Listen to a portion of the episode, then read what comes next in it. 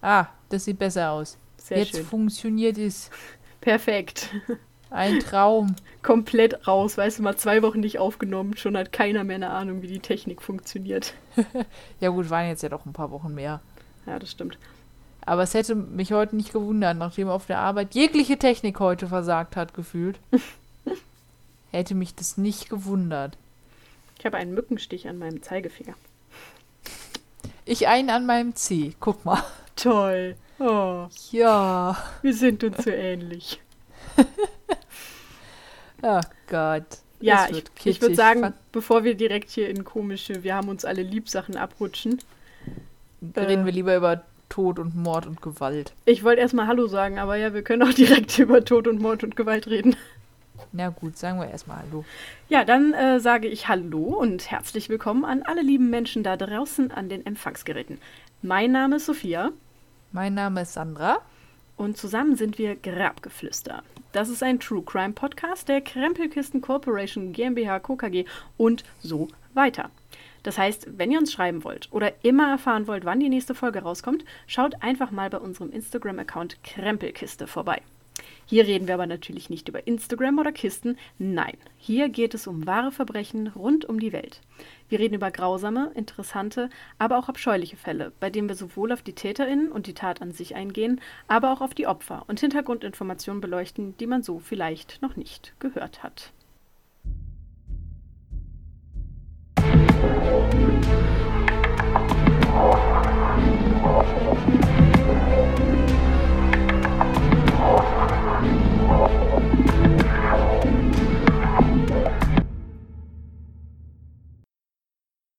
Guck mal, so lange ist es her und du kannst es trotzdem noch. Genau, alles auswendig gelernt. Mhm. So, und kurz am Anfang, direkt bevor ich anfange, äh, ein Fun Fact. Ich weiß nicht wieso, aber mein Gehirn hat ein bisschen Mist gebaut. Okay. Ich habe mir ähm, den Fall aufgeschrieben und wenn ich Notizen mache am Anfang, ähm, achte ich ja nicht auf sowas lästiges wie Grammatik, Interpunktion, Rechtschreibung oder sonst irgendwas. Und ich spoilere jetzt mal direkt, es geht um Schiffe. Und frag mich nicht warum. Aber mein Gehirn hat nie Schiff, sondern immer Schiss geschrieben. Okay. Das heißt, ich habe irgendwie 13 Seiten Notizen, wo immer stand, das Schiss hatte einen halben Zoo dabei oder das Schiss sank. Okay. Was mich beim Konzeptschreiben immer mal wieder zum Schmunzeln brachte. Das glaube ich. Ja. Aber wir reden jetzt nicht weiter über den Schiss, sondern wir reden über Schiffe. Mhm. Und ich würde einfach direkt anfangen, wenn du nichts dagegen hast. Ja, nee, leg, leg los. Ich, ich bin ja schon vorgewarnt worden, du hast ein paar Seiten. Genau. Ähm, aber zum Anfang, alles chronologisch ähm, geordnet. Der heutige Fall hat nämlich eine etwas wirre Vorgeschichte. Aber keine Sorge, es wird später noch kontextloser. Mhm. Und es begann damit, dass ich in meinem Urlaub den Film Life of Pi Schiffsbruch mit einem Tiger gesehen habe. Ah, den habe ich auch gesehen. Genau, wer das nicht kennt, äh, ganz kurz erklärt, es geht um einen Jungen, der sich nach einem Schiffsunglück als einziger Überlebender auf einem Rettungsboot ähm, befindet. Neben ihm überlebt das Unglück nur ein Lebewesen, und zwar ein Tiger. Das Schiff hatte nämlich noch einen halben Zoo transportiert. Mhm. Und weil ich eine kleine Macke habe, was Wikipedia angeht, lese ich mir quasi nach jedem Film den passenden Artikel durch. Und bin dann darüber auf den Artikel gestoßen, der sich mit der Romanvorlage zu dem Film beschäftigt. Und der wiederum brachte mich auf einen realen Präzedenzfall. Und um genau den geht es jetzt. Mhm.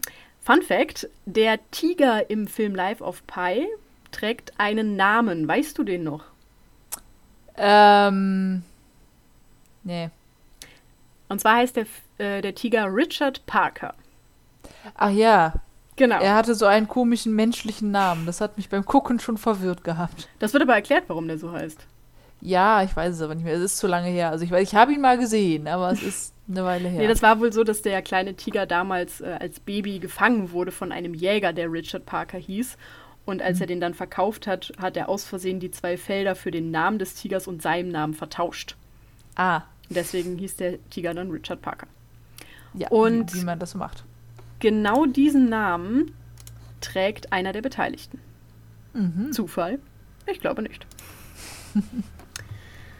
Der britische Fall mit dem Aktenzeichen 14QBD 273DC ist einer der herausragendsten Fälle des Landes Großbritanniens. Die Rechtsprechung hat weltweite Folgen und wird heute noch an vielen Universitäten gelehrt. Es ist der Unterschied zwischen Ethik und Instinkt, Leben und Überleben, Gesetz und Gebräuche. Es ist eine Frage, die jeder nur für sich selbst beantworten kann und die doch nur eine juristische Antwort kennt. Ganz schön deep war. Ja, ja. Es begann im Jahr 1883, als der australische Rechtsanwalt John Henry Wand eine kleine Yacht kaufte. Die Mignonette war ein 16 Meter langer Segelkreuzer. Und jetzt kann man sich natürlich vorstellen, dass man so ein Schiffchen nicht mal eben mit UPS oder DHL von England nach Australien schicken konnte. Also er hat das Schiff, nee, nee, er hat das Schiff in England gekauft, hat aber in Australien gelebt. Mhm. Die 24.000 Kilometer sollten also per Schiff zurückgelegt werden. Also mit dem eigenen. Die haben das Ding jetzt nicht auf ein anderes Schiff gepackt. das fände ich aber auch witzig. Warum nicht? Ne? War ein relativ kleines Schiff. Also 16 Meter ist ja für ein Schiff jetzt nicht mhm. riesig. So, das Problematische war, dass sich halt einfach keine Mannschaft fand, die bereit war, dieses Schiff zu überführen. Tatsächlich, das kann ich verstehen. Tatsächlich dauerte es über ein Jahr, bis man endlich eine Mannschaft gefunden hatte. Mhm. Der Kapitän Tom Dudley, die zwei Seeleute Edwin Steffens und Edmund Brooke sowie der 17-jährige Richard Parker, ein unerfahrener Kabinenjunge.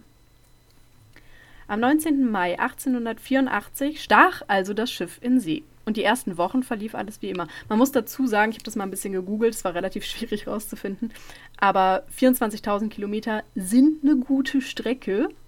Mhm. Und man mhm. kann davon ausgehen, dass so ein Schiff 150 bis 250 Kilometer am Tag schafft. Mhm.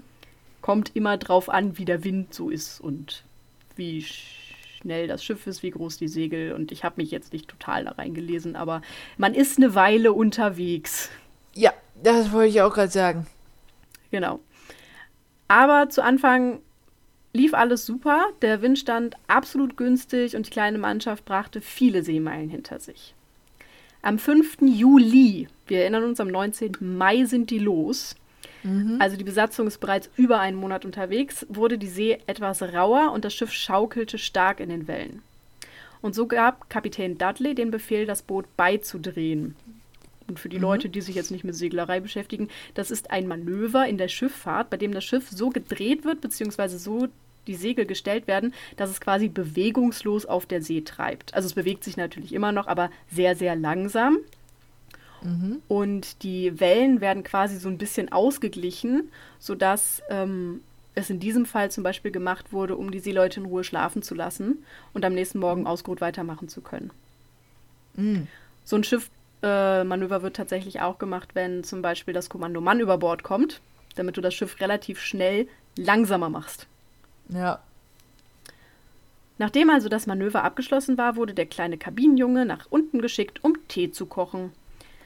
Nun stand also das Boot etwa 800 Kilometer nordwestlich vom Kap der Guten Hoffnung, das ist, wie wir alle wissen, in Afrika. Mhm. Und es brauchte nur eine einzige Welle, um das Leben von vier Männern für immer zu verändern. Das mhm. Meer riss in einer flüssigen Bewegung das Schutzkleid des Schiffes weg. Um jetzt zu erklären, was ist ein Schutzkleid? Das war früher als Schutz vor Kanonenkugeln genutzt worden, heutzutage allerdings eher vor Wind und vor allem von Wellen. Im Prinzip kennen die meisten das eher unter dem Begriff Reling. Also das mhm. ist quasi, du hast ja ein Schiff und dann sind ja um das Schiff herum so kleine Wände, mhm. damit du auch nicht einfach runterfällst. Das wäre doof. Genau, sowas in der Art ist das Schutzkleid. Ich möchte das jetzt nicht noch mehr erklären, weil das einfach super verwirrend ist. Mhm. So, das war weg. Und dann ging plötzlich alles ganz schnell. Der erfahrene Tom Dudley erkannte, dass das Schiff ohne Schanzkleid nicht mehr lange über Wasser, sich nicht mehr lange über Wasser halten würde. Und so wurde das einzige Rettungsboot zu Wasser gelassen und die vier Männer stiegen ein. In der Eile schafften sie es gerade noch, ein paar nautische Instrumente und zwei Dosen Rüben mitzunehmen. Nautische Instrumente werden genutzt, um zum Beispiel anhand der Sternbilder oder sowas zu bestimmen, wo man gerade ist.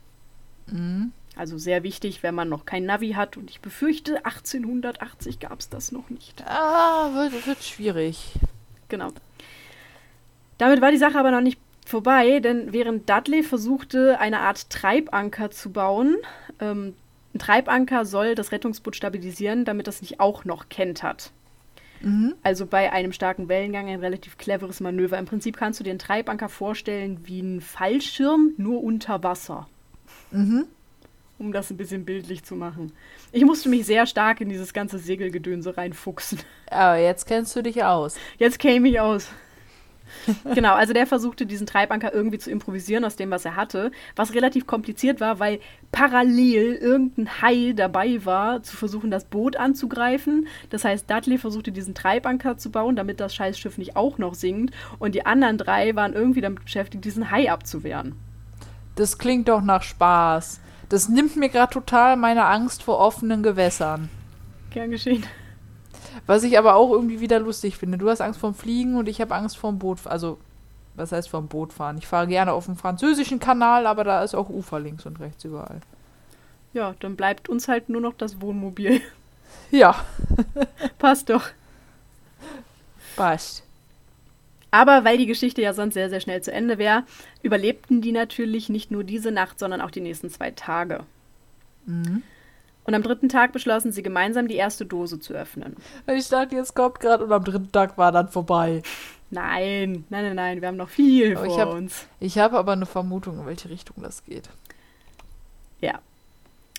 Also, sie öffneten die erste Dose Rüben und die fünf Stücke Rüben wurden gerecht aufgeteilt und durch eiserne Disziplin hält das karge Essen so zwei Tage lang. Mhm. Am 9. Juli, also vier Tage nach dem Untergang, schafft es einer der Seeleute, eine Schildkröte mit bloßen Händen zu fangen. Mhm. Nach acht Tagen wurde der Durst so groß, dass die Besatzung teilweise begann, den eigenen Urin zu trinken. Das wenige Regenwasser reichte bei weitem nicht aus, um den quälenden Durst zu stillen. Doch neben dem Durst wurde auch der Hunger immer größer. Am 17. Juli waren die Rüben und auch das Fleisch sowie die Knochen der Schildkröte verzehrt. Doch noch hielten sich die Männer tapfer. Es war der 20. Juli, als der junge Richard Parker so krank wurde, dass er das Bewusstsein verlor. Es wird vermutet, dass er halt Meerwasser getrunken hat, was sein Körper einfach nicht vertragen mhm. hat, weil mhm. gerade in großen Mengen killt das deine Niere relativ schnell. Ja.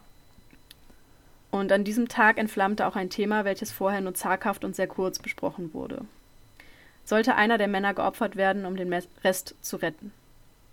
Immerhin war der Kabinenjunge eh krank so krank, dass er wahrscheinlich bald sterben würde.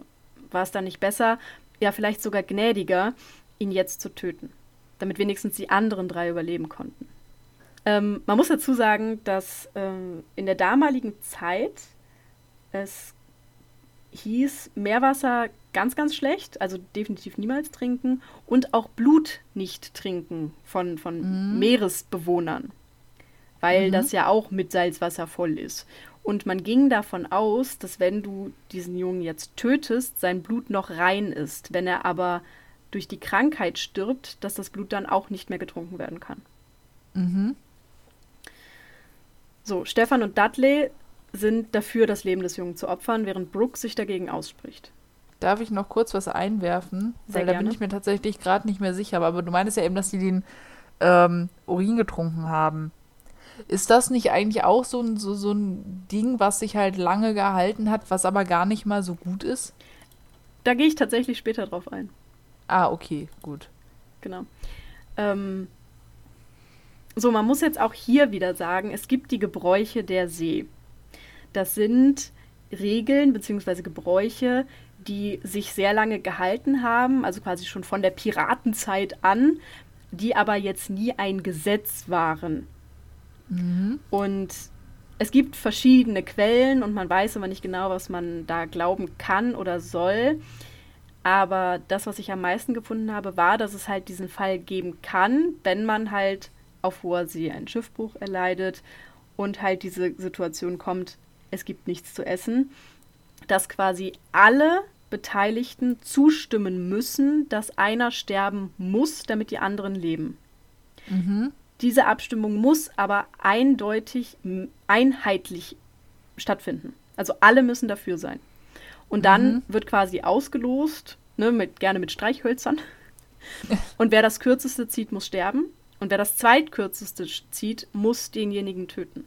Ah, oh, scheiße. So, das sind die Gebräuche der See. Aber wie mhm. gesagt, Nur Gebräuche, Traditionen, keine Gesetze. Sind ja eher so Richtlinien. Genau, richtig, haben wir alle bei Fluch der Karibik gelernt. Ne? So, jetzt muss man ja hier sagen, Stefan und Dudley sind dafür, Brooke ist dagegen und den Parker hat halt einfach keiner gefragt, weil der einfach nicht wirklich bei Bewusstsein war. Mhm. Die Diskussion endete an diesem Tag im Nichts. Aber am 25. Juli, also nochmal viele Tage später, ähm, gewinnt der Hunger einfach die Oberhand.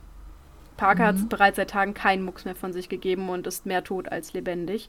Und auch Brooks Proteste sind stiller geworden. Auch wenn er immer noch nicht zustimmt. Aber er schreitet nicht ein, als Dudley auf den bewusstlosen Jungen zugeht und ihm die Kehle durchschneidet. Und hier sind die ähm, späteren Berichte auch uneindeutig, weil man kann sich ja nur auf das verlassen, was die drei Leute gesagt haben. Ja. Ähm, es gibt Berichte, wonach der Junge nicht aufgewacht ist. Es gibt aber auch Berichte, wonach der Junge kurz aufgewacht ist und sowas gemurmelt hat wie, was, ich? Und dann gestorben mhm. ist. Was man davon jetzt glauben möchte, überlasse ich jedem selbst. Ja. Beim anschließenden Verzehren des Leichnams ist Brooks jedoch mehr als zum Beispiel Stefan. Mhm. Also Dudley und Brooke essen beide relativ viel, während Stefan sich sehr stark zurückhält. Aber mhm. durch die mhm. nun vorhandene Nahrungsquelle und ein wenig Regenwasser schlagen sich die drei Seeleute durch. Dudley sagt später dazu, und ich übersetze das jetzt direkt mal aufs äh, Deutsche, ich kann Ihnen versichern, dass ich den Anblick meiner zwei unglückseligen Begleiter über diesem grauenvollen Essen nie vergessen werde. Wir alle waren wie verrückte Wölfe, die sich um das meiste stritten. Als menschliche Väter von Kindern hätten wir keine Rechtfertigung gefunden, um eine solche Tat zu begehen. Also im Prinzip beschreibt er so eine Art außerkörperliche Erfahrung, also dass er in dem Moment einfach nicht mehr Mensch war, sondern halt Tier. Ja. Weil er es als Mensch niemals hätte rechtfertigen können, einen anderen Mann zu essen. Ja. Ist halt dann die Frage, irgendwann kicken dann doch die Überlebensinstinkte rein. Genau. Nach knapp einem Monat, am 29. Juli, werden die drei Schiffsbrüchigen von einem deutschen Schiff gefunden und gerettet. Doch ehe sie wieder festen Boden unter den Füßen spüren, vergeht noch einige Zeit. Erst am 6. September Eieiei. legt das Schiff, erst am 6. September legt das Schiff in Falmouth, Cornwall, also England, an und lässt die drei Männer von Bord. Das lag wohl eher auf der Route des Schiffes, deswegen passte das ganz gut.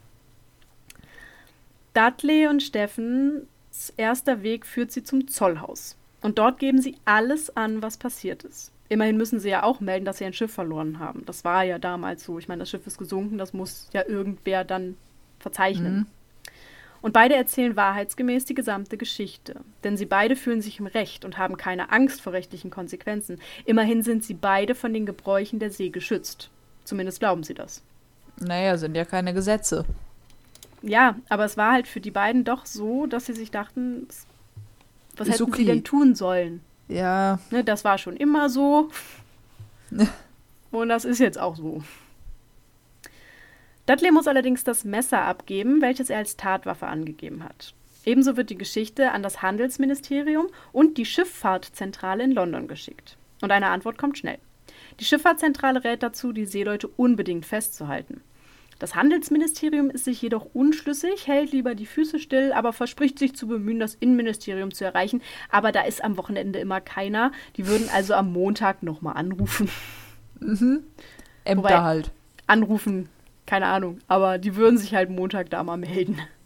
Telegrammen oder, oder, oder Brief schreiben oder so. Genau. Leverty, einer der Beamten am Zollhaus, will die Seeleute aber nicht gehen lassen. Immerhin geschah in seinen Augen ein Mord. Und so bewirkt er tatsächlich einen Haftbefehl gegen alle drei und nimmt sie wegen Mordes in Gewahrsam. Nur zwei Tage später werden sie dem Richter vorgeführt und sprechen erneut drei Tage später vor dem Magistrat. Das Magistrat ist äh, eine Art Gericht in England, welches aus meist zwei bis drei Laienrichtern besteht. Also das ist so eine Art Vorinstanz. Mhm. Und mittlerweile ist auch die Öffentlichkeit auf den Fall aufmerksam geworden. Und besonders ein Auftritt polarisiert enorm und bringt die Bevölkerung hinter die drei Angeklagten. Es ist Daniel Parker, der große Bruder von Richard Parker, der erscheint. Er fährt selbst zur See, ebenso wie sein kleiner Bruder es getan hat, und vor allen Anwesenden schüttelt er die Hände der drei Männer. Niemand erwartet nun noch einen Schuldspruch. Das musst du dir halt auch mal reinziehen. So, die haben seinen mhm. Bruder gegessen. Mhm. Und offensichtlich ist er fein damit. Das erste ordentliche Verfahren wird auf den 18. September gelegt. Bis dahin können alle gegen eine Kaution zu ihren Familien zurückkehren. William Otto Adolf Julius Dankworth ist Anwalt. Ist. Ist Anwalt mit einem sehr langen Namen und soll die Anklage gegen die drei ausarbeiten. Und dabei steht er vor folgendem Problem. Das Einzige, worauf man sich beziehen kann, die einzigen Beweise sind die Aussagen der drei Tatverdächtigen. Und diese können, da sie eben tatverdächtig sind, schweigen. Und somit hätte man nichts. Und selbst wenn ja. einer gesteht, so gelte dieses Geständnis eben nur für ihn. Ja. Aber der Herr William Otto Adolf Julius Dankworth hat einen Plan. Er plädiert bei Brooks auf nicht schuldig und kommt damit durch. Somit ist Brooks nun ein freier Mann ohne laufendem Verfahren. Und jetzt kann er vor Gericht für oder gegen Dudley und Steffen aussagen. Das ist voll clever. Mega, oder? Das ist richtig clever. Aber, aber, aber würde Brooks dann nicht seine Leute selbst in die Pfanne hauen? Das ist die Frage. Aber du brauchtest halt einfach irgendwen, der als Zeugen aussagen kann. Du hattest keine Zeugen, du hattest drei Tatverdächtige. Und wenn die alle drei sagen, ich sag nichts, was ja. deren Recht ist, ja, dann sitzt du da. Also Brooks war derjenige, der aber auch dagegen war zu essen. Laut seiner Aussage. Laut seiner Aussage, ja. Ja. Hm. Aber er hat trotzdem mitgegessen, also so ist nicht ist halt auch, also, hm, er ist derjenige, der freigesprochen wurde. Und dann kommt seine Aussage, wo er natürlich nicht schuldig ist. Naja, aber das Ding ist, er hätte im Prinzip danach ja sagen können, dass er dafür ja. war. Weil es hätte ja nichts mehr geändert. Ja. Naja. Ähm, als es jetzt endlich soweit ist, steht für das Gericht nur eines fest. Und das ist die Frage des Notstandes. Denn dass Richard Parker getötet wurde, ist klar. Die Frage ist jetzt, war es Recht oder Unrecht? Mhm. Und während die Jury auf Totschlag plädiert, bleiben die Angeklagten der Meinung, dass sie nicht schuldig seien. Mhm. Laut Staatsanwalt war nichts vorgefallen, was einen Mord rechtfertigt oder entschuldigt. Die Angeklagten seien voll schuldfähig gewesen und bei vollem Bewusstsein. Dies belegt zum Beispiel auch, dass der Dudley, während er den Jungen getötet hat oder kurz davor, ein ähm, Gebet gesprochen hat. Mhm. Ich bin nicht auf das Wort Gebet gekommen. Und das beweist halt einfach, dass er in dem Moment wirklich klar bei Verstand war. Also, dass er ja. wusste, dass das nicht in Ordnung ist, was er da tut. Ja. Und somit ist die Tötung des Jungen ganz klar ein Mord. Für den Staatsanwalt. Als Brooks verhört wird, schildert er offen und frei seine Sicht der Geschehnisse.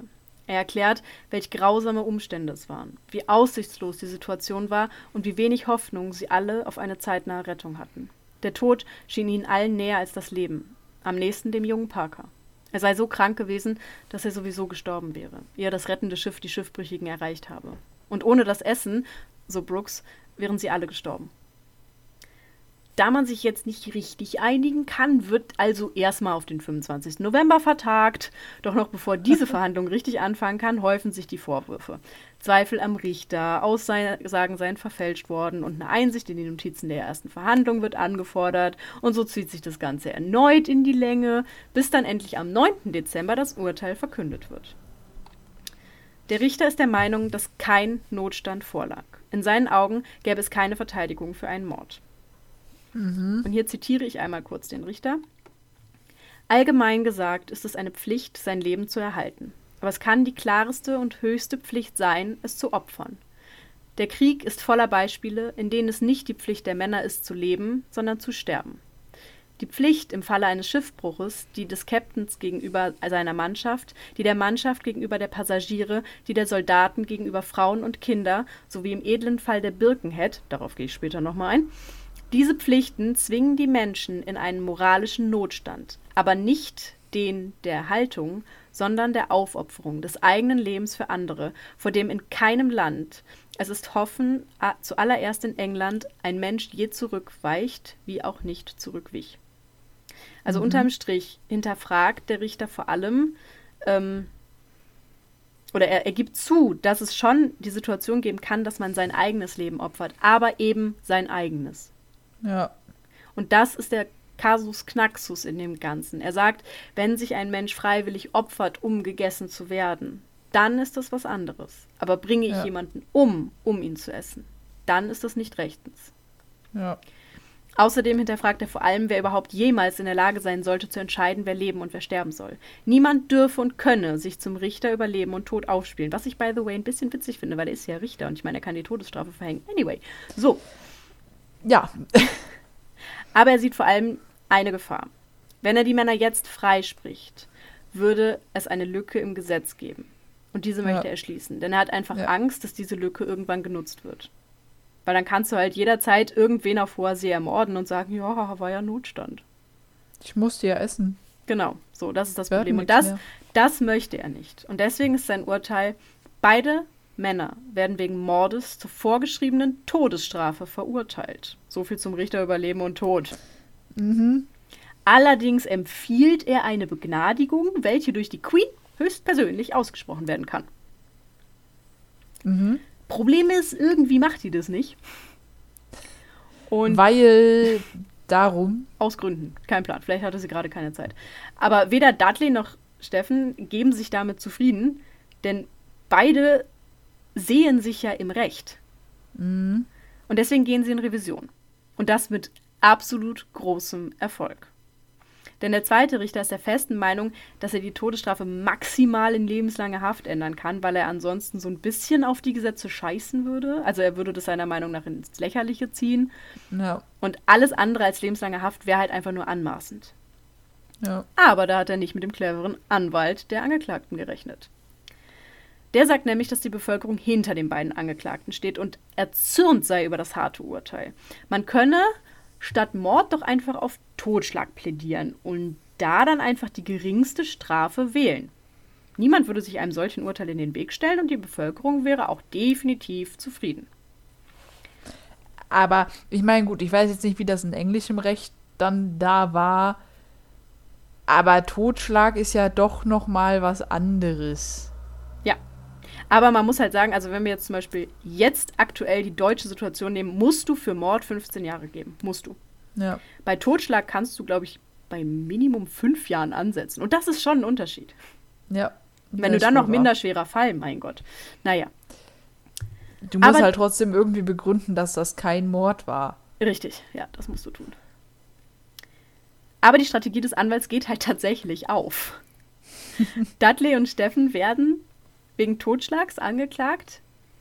In einem quasi, ich übersetze das mal, minderschweren Fall heutzutage, würde man sagen, und werden, und jetzt halte dich fest, zu sechs Monaten Haft verurteilt. Ist ein kleiner, feiner Wo ich Unterschied. denke, krasser Anwalt, Digga, von Todesstrafe auf sechs Monate Haft. Ich ziehe meinen imaginären Hut vor dir. mhm.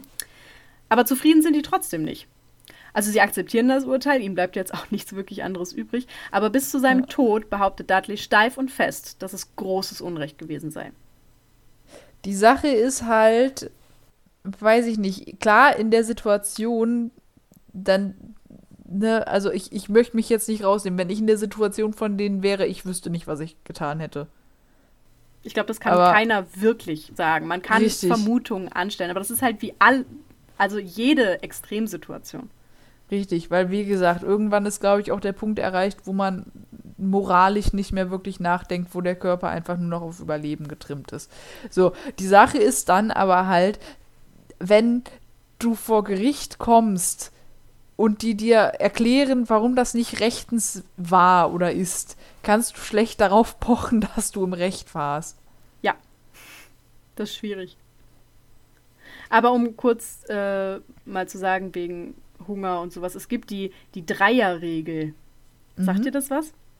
Ist das dieses, äh, weiß ich nicht, die Dauer, wie lange man, also ich meine, mir wurde irgendwann Ja. mal erzählt, drei Tage ohne Wasser, drei, ich weiß nicht, Wochen oder Monate ohne Essen. Ich weiß, Drei Ahnung. Monate wäre krass, Alter. Drei Monate wäre krasser Scheiß. Ja, drei, Nein, drei also Wochen man geht davon aus, drei Minuten ohne Sauerstoff, drei Stunden ohne Schutz, also wenn du zum Beispiel äh, draußen in der Kälte bist oder im Nassen oder sowas, Mhm. Ähm, drei Tage ohne Wasser und drei Wochen ohne Essen. Das Ah. ist die Regel. Das kommt natürlich immer darauf an. Wenn du jetzt eh schon äh, bei 1,70 Körpergröße 30 Kilo wiegst, dann schaffst du drei Wochen nicht. Ja, Ne, ist klar. Ja. So, aber ja. in der Regel kannst du davon ausgehen, dass ein Mensch drei Wochen ohne Essen überleben kann. Also ich kann mich daran erinnern, dass ich anderthalb Wochen ohne Essen ausgekommen bin und ich war in keiner Extremsituation. Ich war einfach nur krank. so, das geht. Mhm. Man braucht da ein bisschen Willen, aber mhm. es funktioniert. Aber man muss halt auch dazu sagen, ich habe in der Situation einfach mega viel getrunken. Ja. Und das konnten die halt auch nicht. Ja. So. Und äh, ich weiß, also jeder, der schon mal eine Diät gemacht hat, weiß, wenn du Hunger hast oder Bock hast zu essen, dann musst du dich beschäftigen. Jetzt beschäftige dich mal auf einem Boot. Ja. Auf einem fucking Ui, Boot. Ich kann hier schon im Wasser plätschern. Ja, es ist so, ja, hm. du bist halt nur darauf konzentriert, dass du Hunger und Durst hast. Das ist so ja. dein einziger Lebenssinn in dem Moment. Und wahrscheinlich ist ja noch viel zu warm, weil die Sonne knallt und äh, eventuell ist dir noch übel, weil seekrank. Genau. Cool, wa? Ne? Macht doch Spaß. So. Aber da ich mich überhaupt gar nicht anmaßen möchte, darüber ähm, auch nur nachzudenken, ob die jetzt wirklich im Recht oder im Unrecht sind, lasse ich das tatsächlich einfach. Da soll sich jeder seine eigene Meinung zu bilden. Ja. Ich beschäftige mich hier viel lieber mit dem Notstand, der erwähnt wurde. Und hinterfrage Ich möchte jetzt, noch übers Urin wissen. Das kommt noch. Okay. Wir reden noch über Pipi. Sehr gut. Der Pipi-Podcast. Nein, ich möchte jetzt erstmal wissen, in welchem Fall ist es hier in Deutschland, weil ich beschäftige mich ja immer mit Deutschland, ähm, in Ordnung, einer Person Schaden zuzufügen? Ist das jetzt eine Frage an mich? Nein. Okay, weil ich wollte so. gerade sagen, es wäre ziemlicher Quatsch, nachdem wir gestern zusammen die Artikel durchgegangen sind. Psst, ich möchte nicht, dass die Leute wissen, dass ich völlig fertig war mit diesem Beamtendeutsch. so, nein, es geht in Deutschland gibt es den Artikel des rechtfertigenden Notstands. Das ist Paragraph 34, wenn ich nicht ganz falsch liege. Ist aber auch mhm. egal. Und der besagt, Wer in einer gegenwärtigen, nicht anders abwendbaren Gefahr für Leben, Leib, Freiheit, Ehre, Eigentum oder ein anderes Rechtsgut eine Tat begeht, um die Gefahr von sich oder einem anderen abzuwenden, handelt nicht rechtswidrig, wenn bei Abwägung der widerstreitenden Interessen namentlich der betroffenen Rechtsgüter und des Grades der ihnen drohenden Gefahr das geschützte Interesse, das beeinträchtigte, wesentlich überwiegt. Das gilt jedoch nur, soweit die Tat ein angemessenes Mittel ist, die Gefahr abzuwenden. Jetzt nochmal auf Deutsch. Genau, jetzt auf Deutsch. Das bedeutet, Klein Sophia geht nachts spazieren und eine unbekannte Person packt mich plötzlich von hinten und will mich ins Gebüsch ziehen. Jetzt darf ich mich umdrehen und der Person volle Möhre ins Gesicht hauen und wegrennen. Das ist Weil dann, ihr habt ja unterschiedliche Interessen. Genau, wir haben eindeutig unterschiedliche Interessen. Ich möchte nicht in den Busch. So. Mhm. Ähm, das ist dann keine Körperverletzung, für die ich verklagt werden kann. Also es ist eine Körperverletzung, aber ich kann dafür nicht verklagt werden. So, weil ich habe ihm ja wehgetan oder ihr. Mhm.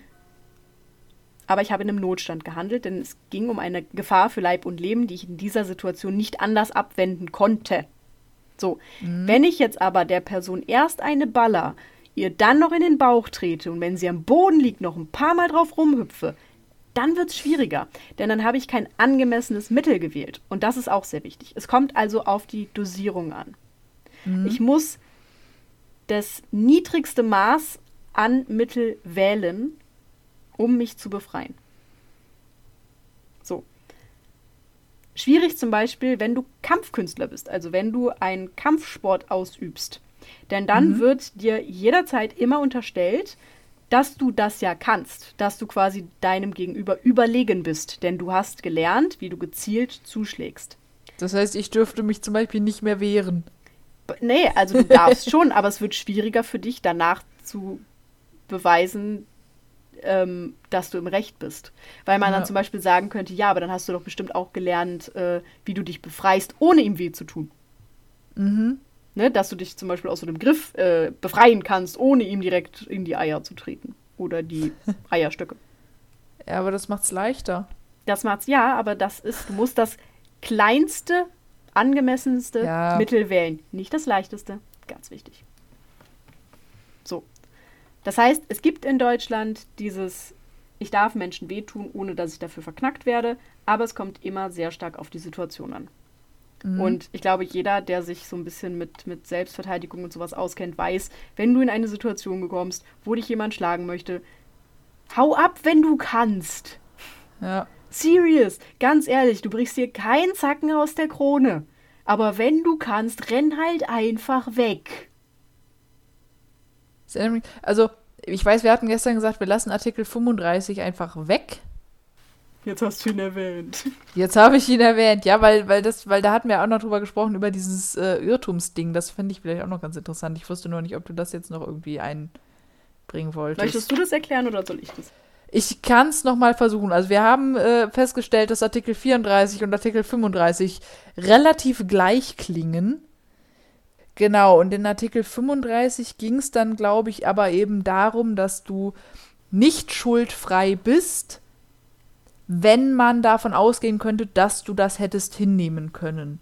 Also ich komme nach Hause und sehe in meiner Tür einen Einbrecher und der hat jetzt äh, meinen Nintendo in der Hand und der möchte gerade abhauen. Mhm. Und ich habe eine Pistole.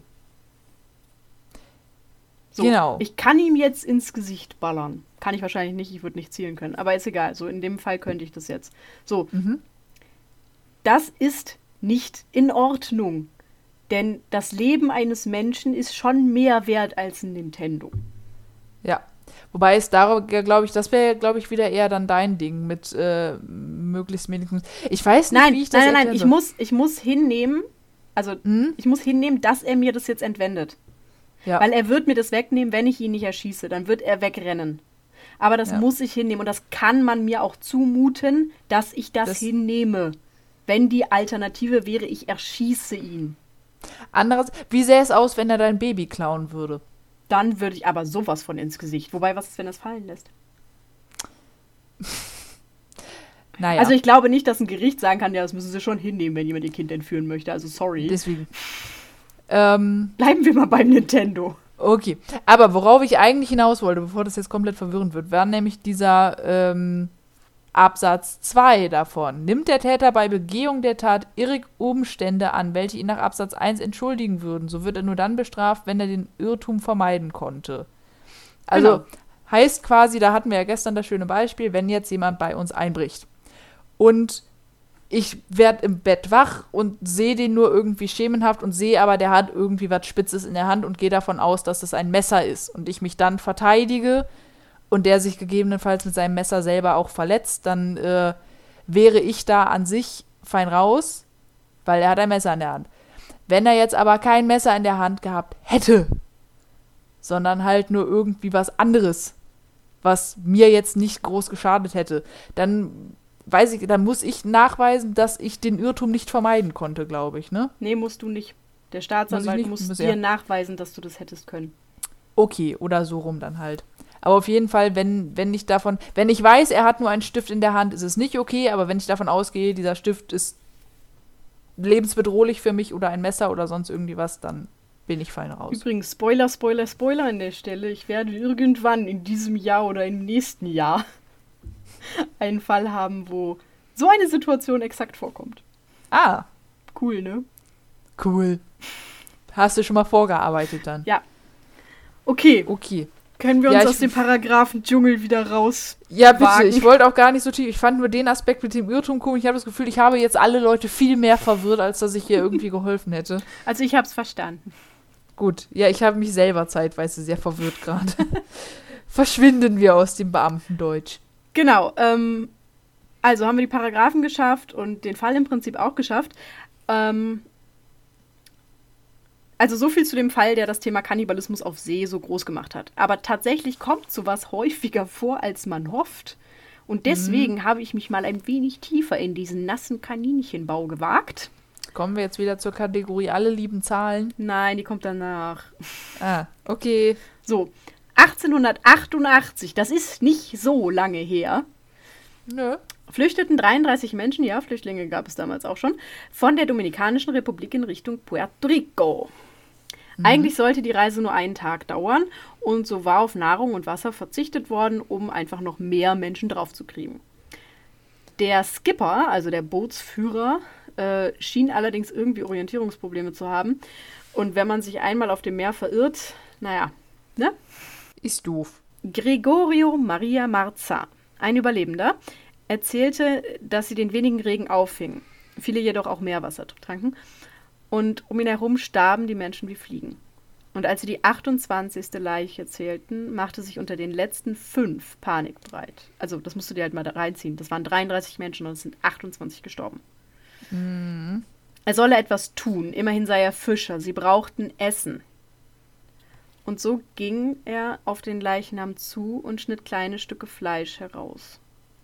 Sie schluckten es ohne zu kauen, versuchten nicht daran zu denken, was sie da taten. Aber sie überlebten. Und die letzten fünf Flüchtlinge, die überlebten, kamen danach für ihre Taten jeweils ein Jahr in Haft. Mhm. In diesem Beispiel wurden Menschen zwar gegessen, jedoch nicht vorher umgebracht. Dass es jedoch noch anders geht, zeigt ein Fall von 1811. Denn vor knapp 200 Jahren gerieten sechs Menschen auf dem Atlantik in eine Situation, in der niemand enden möchte. Ein kleines Boot, kein Wasser, keine Nahrung. Es folgten sechs Monate. Sechs Monate, in denen man nur hoffen konnte. Zwei überlebten diese Tortur. Sie aßen Miesmuscheln, schafften es, Meerwasser zu destillieren, und als ihre Kameraden starben, brachten sie es nicht übers Herz, sie zu essen. Doch sie nutzten sie als Köder und fingen damit Haie und kamen so an ihre Nahrung. Mhm. Doch Menschen zu töten oder ihren Tod zuzulassen, hat nicht immer was mit Hunger zu tun. Am 18. März 1841 legte die William Brown in Liverpool ab. George Harris und seine 17 Mann starke Besatzung sollten die Ladung und 65 Passagiere nach Philadelphia bringen. Doch bereits am nächsten Tag kollidierte das Schiff mit einem Eisberg. Harris, acht Seeleute und ein Passagier retteten sich in das Gallivard. Das ist so eine Art kleines Beiboot. Mhm. Während neun Männer der Crew ähm, und 32 Passagiere das Rettungsboot erreichten. Der Rest, unter ihm vor allem Kinder, ging mit dem Schiff unter. Und kurz bevor sich die zwei Boote trennten, übergab der Kapitän seinem ersten Maat, Francis Rhodes, die Befehlsgewalt über das Rettungsboot. Also wir haben jetzt die Situation, zwei kleine Schiffchen mhm. und die haben sich jetzt getrennt. So. Mhm. Und es geht jetzt um das Boot, wo die neun ähm, Seemänner drauf sind und die 32 Passagiere. Mhm. Am nächsten Abend, also knapp 24 Stunden nach dem Unglück, begann ein Sturm aufzuziehen, der die Wellen Meter hoch werden ließ. Das kleine und überfüllte Boot drohte zu sinken, und die Männer brachen in Panik aus. Und so entschloss sich der erste Mart dazu, gemeinsam mit seiner Crew Männer von Bord zu werfen, um die Ladung zu verringern und somit auch das Risiko zu senken. Insgesamt warfen sie zwölf männliche Passagiere von Bord. Zwei Frauen mhm. folgten ihrem Männer ins eiskalte Wasser, wohl wissend, dass dies ihr Tod sein würde. Als am nächsten Morgen zwei Männer entdeckt wurden, die sich versteckt hatten, so wurden auch diese in die Fluten geworfen. Nur zwei verheiratete Männer und ein Junge wurden verschont. Und als kurz darauf das Boot gefunden und gerettet wurde, waren von der Crew alle noch am Leben, von den Passagieren jedoch nur noch die Hälfte. Aber gilt nicht irgendwie die Regel, dass. Komme ich noch drauf. Ja, okay. Zurück an Land stellten die Passagiere Strafanzeigen. Doch die Crew hatte sich bereits abgesetzt. Nur ein einziger Seemann konnte noch gefunden werden. Holmes Yay. wurde wegen dem, des Mordes an Frank Eskin, einem der Passagiere, wegen Totschlag ähm, angeklagt, aber nur wegen Totschlags zu sechs Monaten Haft und 20 US-Dollar verurteilt. Wow. Um das kurz umzurechnen, das sind heutzutage 630 Dollar, somit knapp 540 Euro. Das ist immer noch nicht viel, aber mehr als 20. Das ist wohl wahr. So, und das brachte mich jetzt genau wie dich auf den Gedanken, dass es ja immer heißt, Frauen und Kinder zuerst. Ich dachte eigentlich auch eher, dass das quasi der Captain als letzter, an, also bis, Der Captain also, geht mit seinem Schiff unter. Genau. Ja, da komme ich auch zu. Ja. Gut war. Dann könnte man ja meinen, dass die Passagiere Vorrang haben, was Überleben angeht. Andererseits, genau. wenn die Crew tot ist und du nur noch Passagiere hast, ist es auch schlecht, wenn sich keiner mit dem Boot auskennt. Genau, wir haben jetzt quasi versteckt die Kategorie alle lieben Zahlen. Denn es geht mhm. los. Also, das brachte mich auf den Gedanken, dass es ja immer heißt, Frauen und Kinder zuerst. Also jetzt nicht zuerst über Bord werfen, sondern zuerst in die Rettungsboote. Aber klappt das auch immer? Und um das zu klären, muss man jetzt erstmal die Herkunft dieses allseits beliebten oder zumindest bekannten Satzes erörtern. Das erste Mal gehört wurde Frauen und Kinder zuerst am 16. Mai 1840. Die Poland oder Poland, mhm. ein Passagierschiff, hatte insgesamt 63 Personen an Bord, darunter sieben Frauen und vier Kinder. Und als ein Feuer ausbrach, bestand ein französischer Passagier darauf, zuerst die Frauen und Kinder in die Rettungsboote zu setzen. Und dieser Befehl und die daraus resultierende Disziplin, dass sich halt wirklich alle ruhig verhielten und die Frauen und Kinder zuerst da reinsetzten, funktionierte einfach so gut, dass neben den Frauen und Kindern auch einfach alle anderen Passagiere gerettet werden konnten. Das ist doch wunderbar. Weil halt nicht alle wie Bescheuerte in diese scheiß Boote gesprungen sind. Ja. So, auch in der Tafelbucht sank am 27. Mai 1842 ein Schiff, bei dem ebenfalls erst die ca. 70 Frauen und Kinder als erstes in die Rettungsboote gesetzt wurden. Und auch hier wurde im Endeffekt durch die Disziplin der Truppenkapitäne alle gerettet. Fun Fact am Rande: William McGonagall schrieb darüber mal ein Gedicht. Okay. William McGonagall ist übrigens ein, ein äh, englischer Dichter und gilt als schlechtester Dichter aller Zeiten. Alles klar. Weißt du Bescheid, ne? Der hat sich dann wahrscheinlich alles genommen, worüber er dichten könnte. Ja. Und er ist Namensgeber für die Frau Minerva McGonagall in Harry Potter. Okay. Es so. war naheliegend bei dem Namen. Ne? Aber die hatte mehr drauf als das er scheinbar. Ist wahr. Ja. So, aber der Befehl Frauen und Kinder zuerst wird teilweise auch Birkenhead-Regel genannt. Das hatte ich im vorrangigen Text einmal kurz erwähnt. Mhm. Also die Birkenhead. Diesmal jedoch aufgrund einer tragischen Geschichte. Und jetzt halte ich fest. Mhm. Tue ich. 1852 sank der Truppentransporter der Royal Navy. An Bord waren, und hier gibt es teilweise verschiedene Quellen, 130 Mann Besatzung, knapp 500 Soldaten, 12 Offiziere, 3 Ärzte, 25 Frauen und 31 Kinder. Das sind ein paar. Als das Schiff gegen einen nicht eingezeichneten Felsen donnerte und sank, gab der Leutnant den Befehl, Frauen und Kinder zuerst zu retten. Das Problem in der damaligen Zeit war auch einfach, dass es nicht genug Rettungsboote gab. Es gab insgesamt, und du hast gehört, wie viele Leute da drauf waren, acht mhm. Rettungsboote. Und das davon konnten, nicht genug. Davon konnten nur drei genutzt werden. Warum? Warum nimmt man Rettungsboote mit, die man nicht nutzen kann? Wenn das Schiff zum Beispiel Schlagseite hat, kannst du auf einer Seite keine Schiffe mehr runterlassen. Außerdem ist ein Schornstein in ein Schiff geknallt. Ja, gut. Als er runtergefallen Also es war kein, kein, die konnte man von Anfang an nicht benutzen. Genau, nein, nein, die konnten in der Situation nicht mehr genutzt werden. So. Okay. Und diese drei Boote füllte man mit Frauen und Kindern. So. Während der Leutnant und auch der Kapitän mit dem Schiff untergingen, überlebten alle Frauen und Kinder. Mhm. Man hatte an Bord auch ein paar Pferde und alles Mögliche, die hat man dann ins Wasser gelassen und hat halt gehofft, dass sie es bis an den Strand schaffen. Die sind aber irgendwie alle von Haien gefressen worden. Und die meisten Ups. Soldaten, die das auch versucht haben, sind auch von Haien gefressen worden.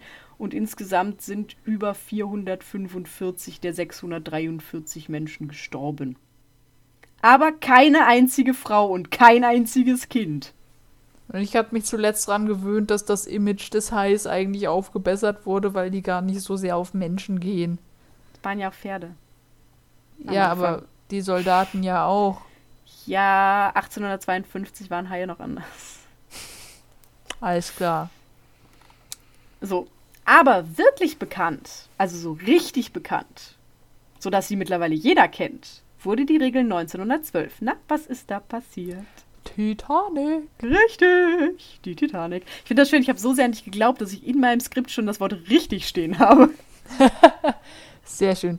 Ja, weißt du, warum ich mir das merken kann mit 1912? Und es ist echt, es ist ein auf böser einem T-Shirt steht? Ja, mit dem, mit dem äh, Swim-Team. Ja, ich auch. Es ist sehr böse, aber so kann ich okay. mir Zahlen merken. Ja, also, bei der Titanic 1912 der zweite Offizier der Titanic schlug vor, erst Frauen und Kinder in die Boote zu bringen, woraufhin der Captain den Befehl dazu gab.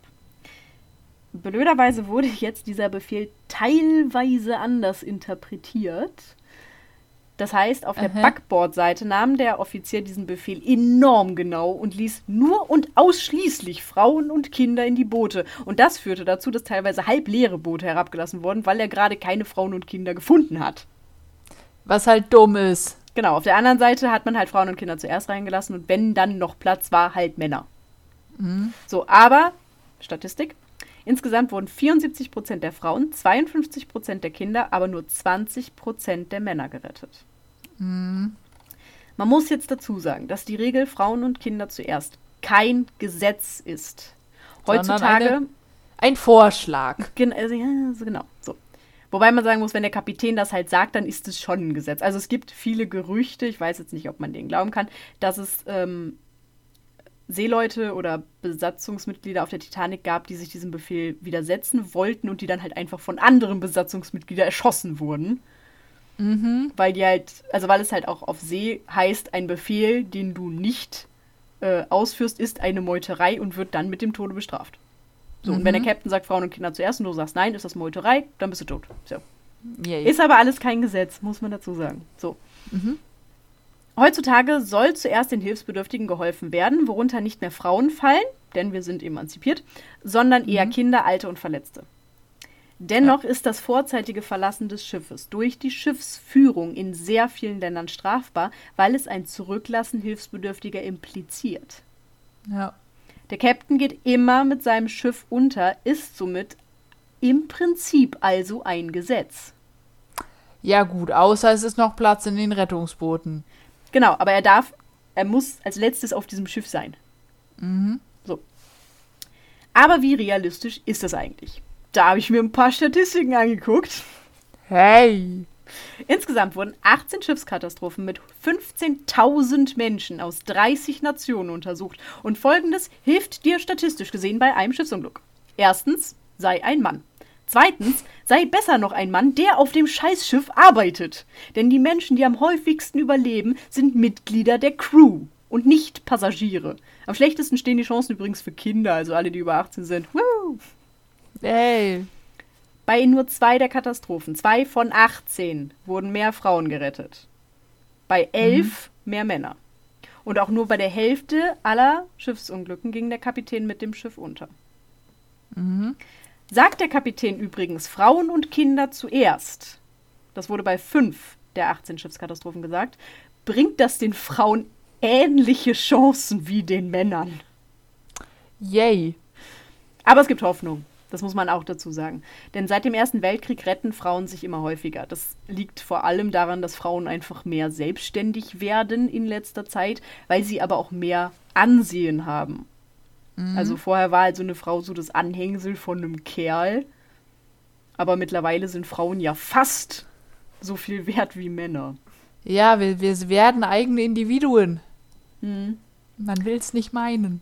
Übrigens, lustiger Fun Fact, der gar nicht witzig ist, die ach so British Gentleman-Menschen sind übrigens ganz furchtbar, denn bei allen Schiffsunglücken, wo der Kapitän oder der größte Teil der Crew aus Engländern bestand, starben überdurchschnittlich viele Frauen. Ah. Ja, schön, wa? Weiß ich Bescheid. Nicht auf britischen Schiffen mitfahren. Genau, macht es nicht. Blöde Sache. so, seit 1980 gilt übrigens die Regel, dass jedes Schiff eine Rettungsbootkapazität von 125 Prozent haben muss. Also pro ja. vier Passagiere muss es fünf Plätze geben. Ebenfalls so ein blöder Schornstein auf Rettungsboote knallt. Ja. Für Frauen und Kinder gibt es keine Sonderregelung, wohl aber für Passagiere mit Behinderung. Die haben jetzt zum Beispiel speziell angepasste Rettungsboote oder sowas. Mhm. Aber, und das muss man halt ganz klar sagen, die haben diese Rettungsboote, die kommen da aber ohne Hilfe nicht drauf. Meistens. Mhm. Ähm, es gibt aber auch nicht das Gesetz, aber im Prinzip, ja, es ist doch eine Art Gesetz, die halt lautet, anderen in einer dramatischen Krisensituation zu helfen oder den Vortritt zu lassen, ist kein Verhalten, das man rechtlich vorschreiben kann.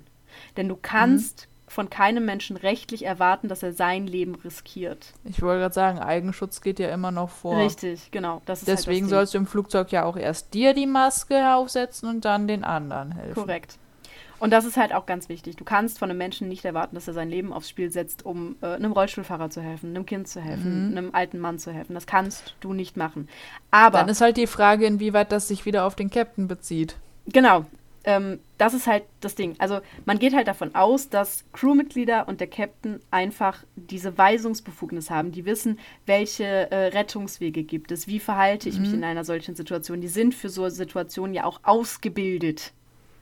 Und dann mhm. kannst du von denen erwarten, dass sie die Situation abschätzen können. Das kann ein Passagier nicht. Ja. So, wenn ich auf einem Schiff bin und diese Signalsirene geht an, dann kriege ich Panik und dann renne ich zu dem scheiß Rettungsboot. Als Crewmitglied kann ich aber abschätzen, okay, das ist ein großes Schiff, die sind mittlerweile so gebaut worden, dass selbst wenn die ein Leck haben, die verdammt langsam untergehen. Du hast super viel Zeit. So ein Kreuzfahrtschiff, das macht nicht Puff und dann ist es weg.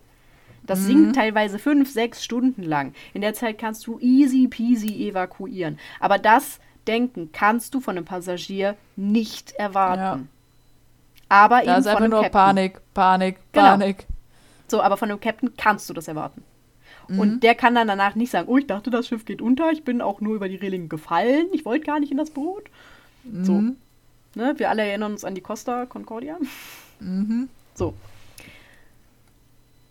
Weiter. Alle Reedereien sind verpflichtet, nach spätestens 24 Stunden nach Auslaufen des Bootes eine Rettungsübung abzuhalten. Mhm. Die meisten machen das tatsächlich sogar noch im Hafen, damit man die Leute nicht aus irgendeiner Situation zieht. Ja. Das heißt, ich war noch nie auf einem Schiff. Also, ich war mal auf einer Fähre, aber da zählt das, glaube ich, nicht. Ähm, aber meist bevor du ausläufst, machst du halt eine Übung, wo dann halt geguckt wird, wie verhältst du dich, wo musst du lang, wo sind die Sammelplätze und bla bla bla. So. Ist ja auch genau. sinnvoll. Wie läuft das ab? Durch Signaltöne wird darauf aufmerksam gemacht und man muss zu festgestellten Sammelplätzen gehen. Überall im Schiff und jeder, der schon mal in der Schule war oder in irgendeinem öffentlichen Gebäude, weiß, dass einfach die kompletten Wände mit Rettungsplänen zu tapeziert sind. Mhm. Das heißt, guck dir halt so einen Scheißplan an, guck, wo der nächste Sammelplatz ist. Und zwar jeweils von deiner Kajüte, von dem Platz, wo du isst und vielleicht von dem Platz, wo du gerne bist. Und im Zweifel guck dahin, wo die anderen alle hingehen. Ah. ja. Intelligenz gibt's nur bei Fischen. Aber wenn du so wirklich gar keinen Plan hast, genau, dann guck, ja, also bevor du, ja, bevor du alleine rumrennst. Aber ganz ehrlich, guckt euch die Pläne einfach an. Es dauert mhm. nicht lange und es rettet im Notfall halt wirklich Leben. So. Mhm. Dort angekommen werden dann vom Personal oder von der Crew, ich nenne sie die Crew, das klingt halt einfach derbe viel geiler, Westen verteilt. Ganz wichtig und war wirklich wichtig. Niemals von Bord springen. Ich weiß, das ist, klingt für viele total selbstverständlich. Aber es machen viele in Panik. So, nie vom Bord springen. Warum? Das ist A, kalt und B, hält es derbe auf, weil die Crew dich dann erst retten muss und dann weiter evakuieren kann. Das heißt, wenn es irgendein Warum springen Weg Leute über, also wenn, wenn das Schiff jetzt nicht unter mir explodiert, warum sollte ich dann dann... Alter, weiß ich nicht, keine Ahnung, aber es wurde explizit gesagt, dass du nicht von Bord springen musst. Und sowas wird nur gesagt, wenn es Leute tun. Ja, das ist wahr.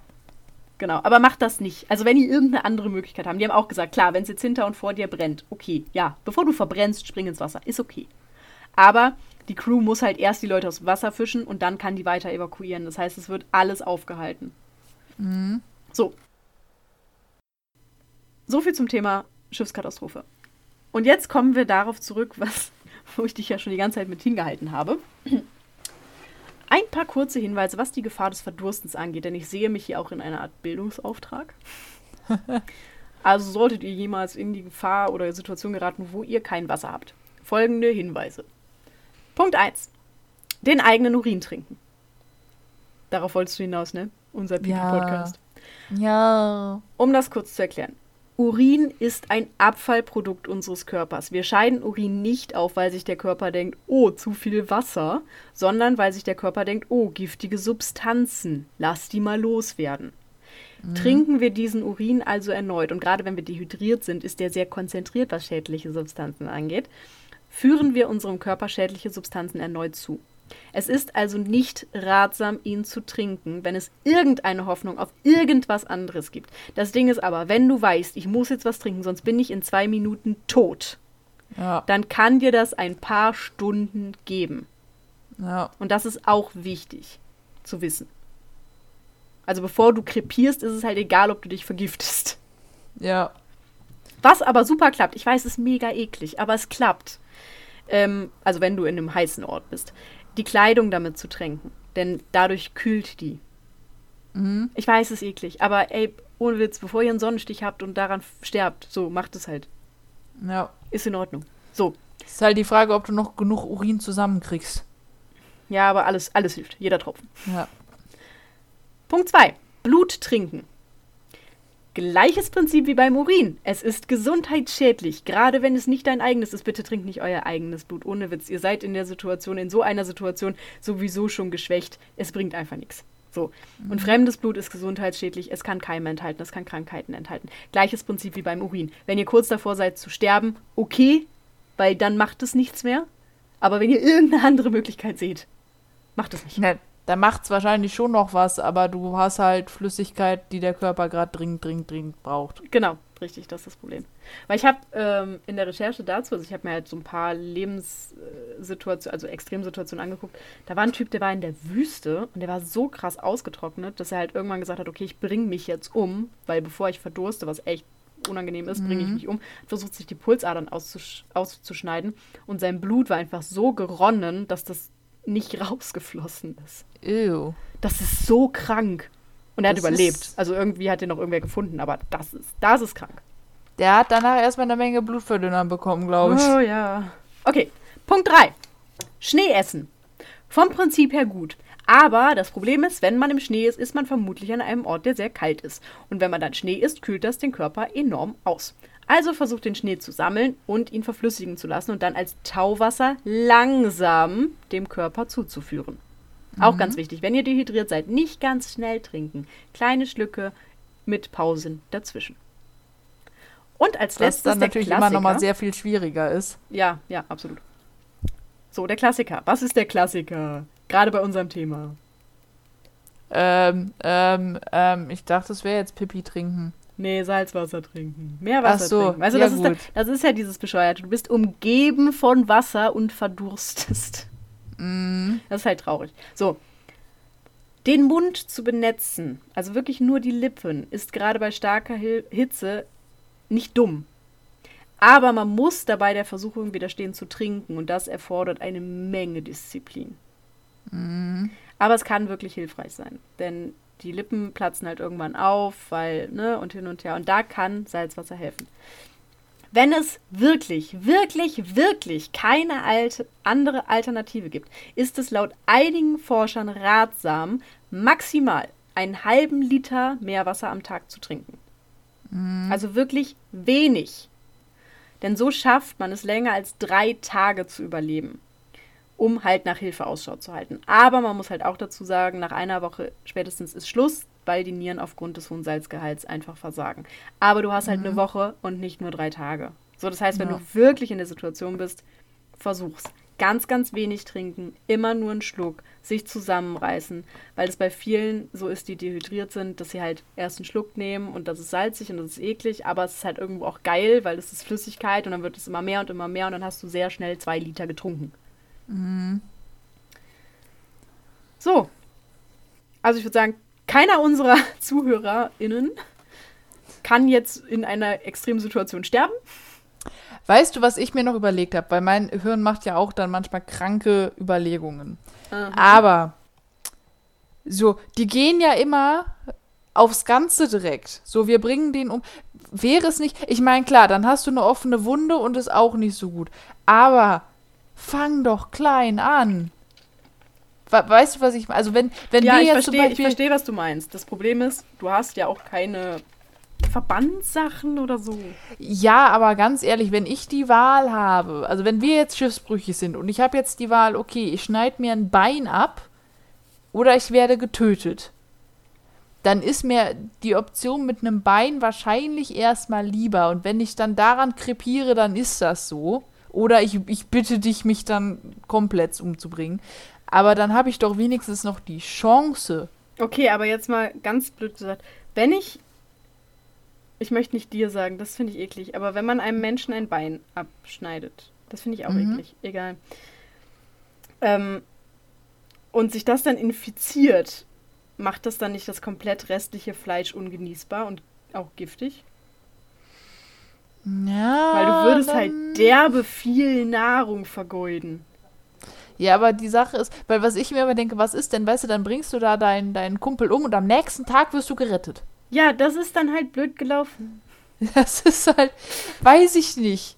Das ist halt so, so, so eine Sache. Ich, ich, wie gesagt, ich bin nicht in der Situation und man kann es absolut nicht einschätzen, wie es dann laufen wird und alles, aber ähm, keine Ahnung.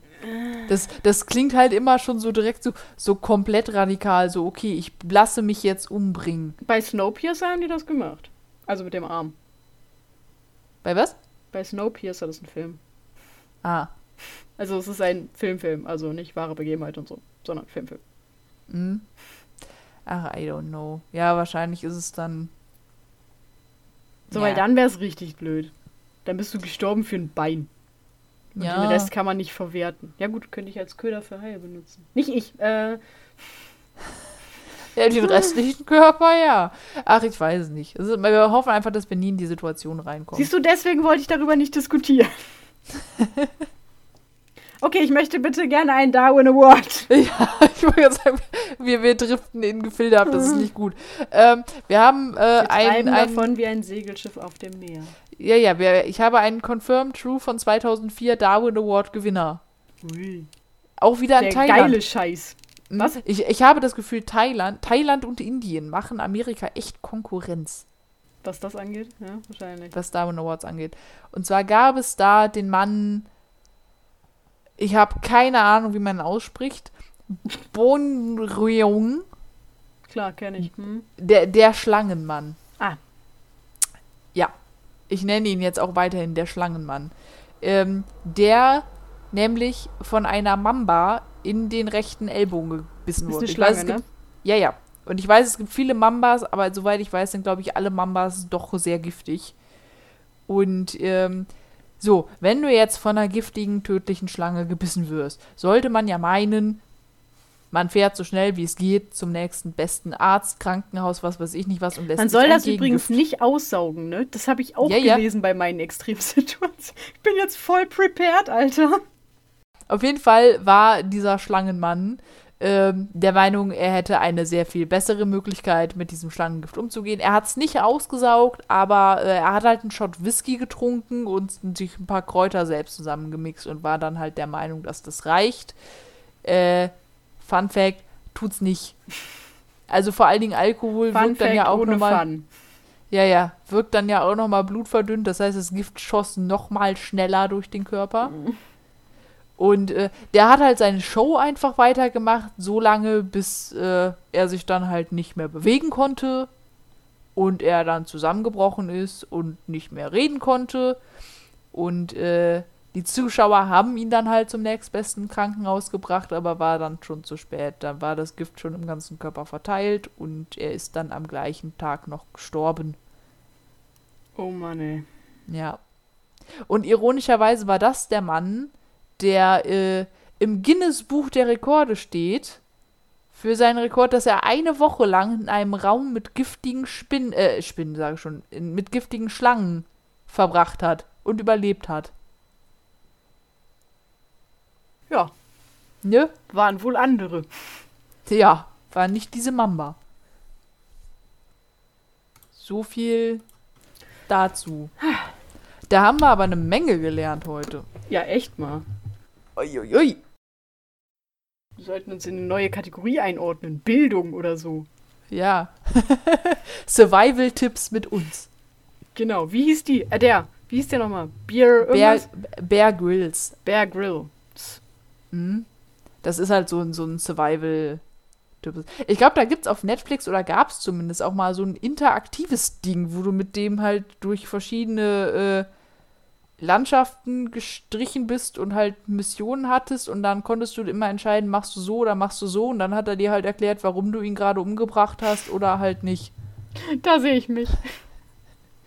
Aber da, okay. da lernst du halt hilfreiche Sachen, weil da war dann irgendwie zum Beispiel eine Sache, wo er dann über einen See drüber gelaufen ist und dann ist dieser See, beziehungsweise nee, der See ist noch nicht eingebrochen, aber er wusste halt nicht, wie tief das Eis ist. Und dann war halt die Frage, versuchst du halt möglichst langsam, nee, versuchst du möglichst, ich weiß gar nicht mehr, warum, ob es langsam oder schnell, aber auf jeden Fall auf zwei Beinen, dass du halt schneller rüberkommst.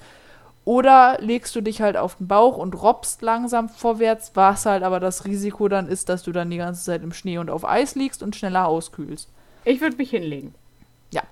Ha! War auch das Richtige, weil yes. sonst weil, weil dann verteilst du dein Gewicht mehr und genau. dann ist das Risiko geringer, dass du einbrichst. Oh well, yes, I'm so fucking intelligent. Okay, möchtest du Tschüss sagen?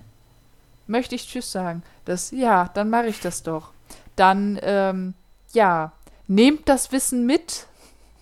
Ich hoffe, ihr in, braucht es nie. Ja, hoffen wir alle. Äh, und dann würde ich sagen, ich wünsche euch allen einen wunderschönen guten Morgen, guten Mittag, guten Abend oder gute Nacht. Und wir hören uns beim nächsten Mal, wenn es wieder heißt Grabgeflüster.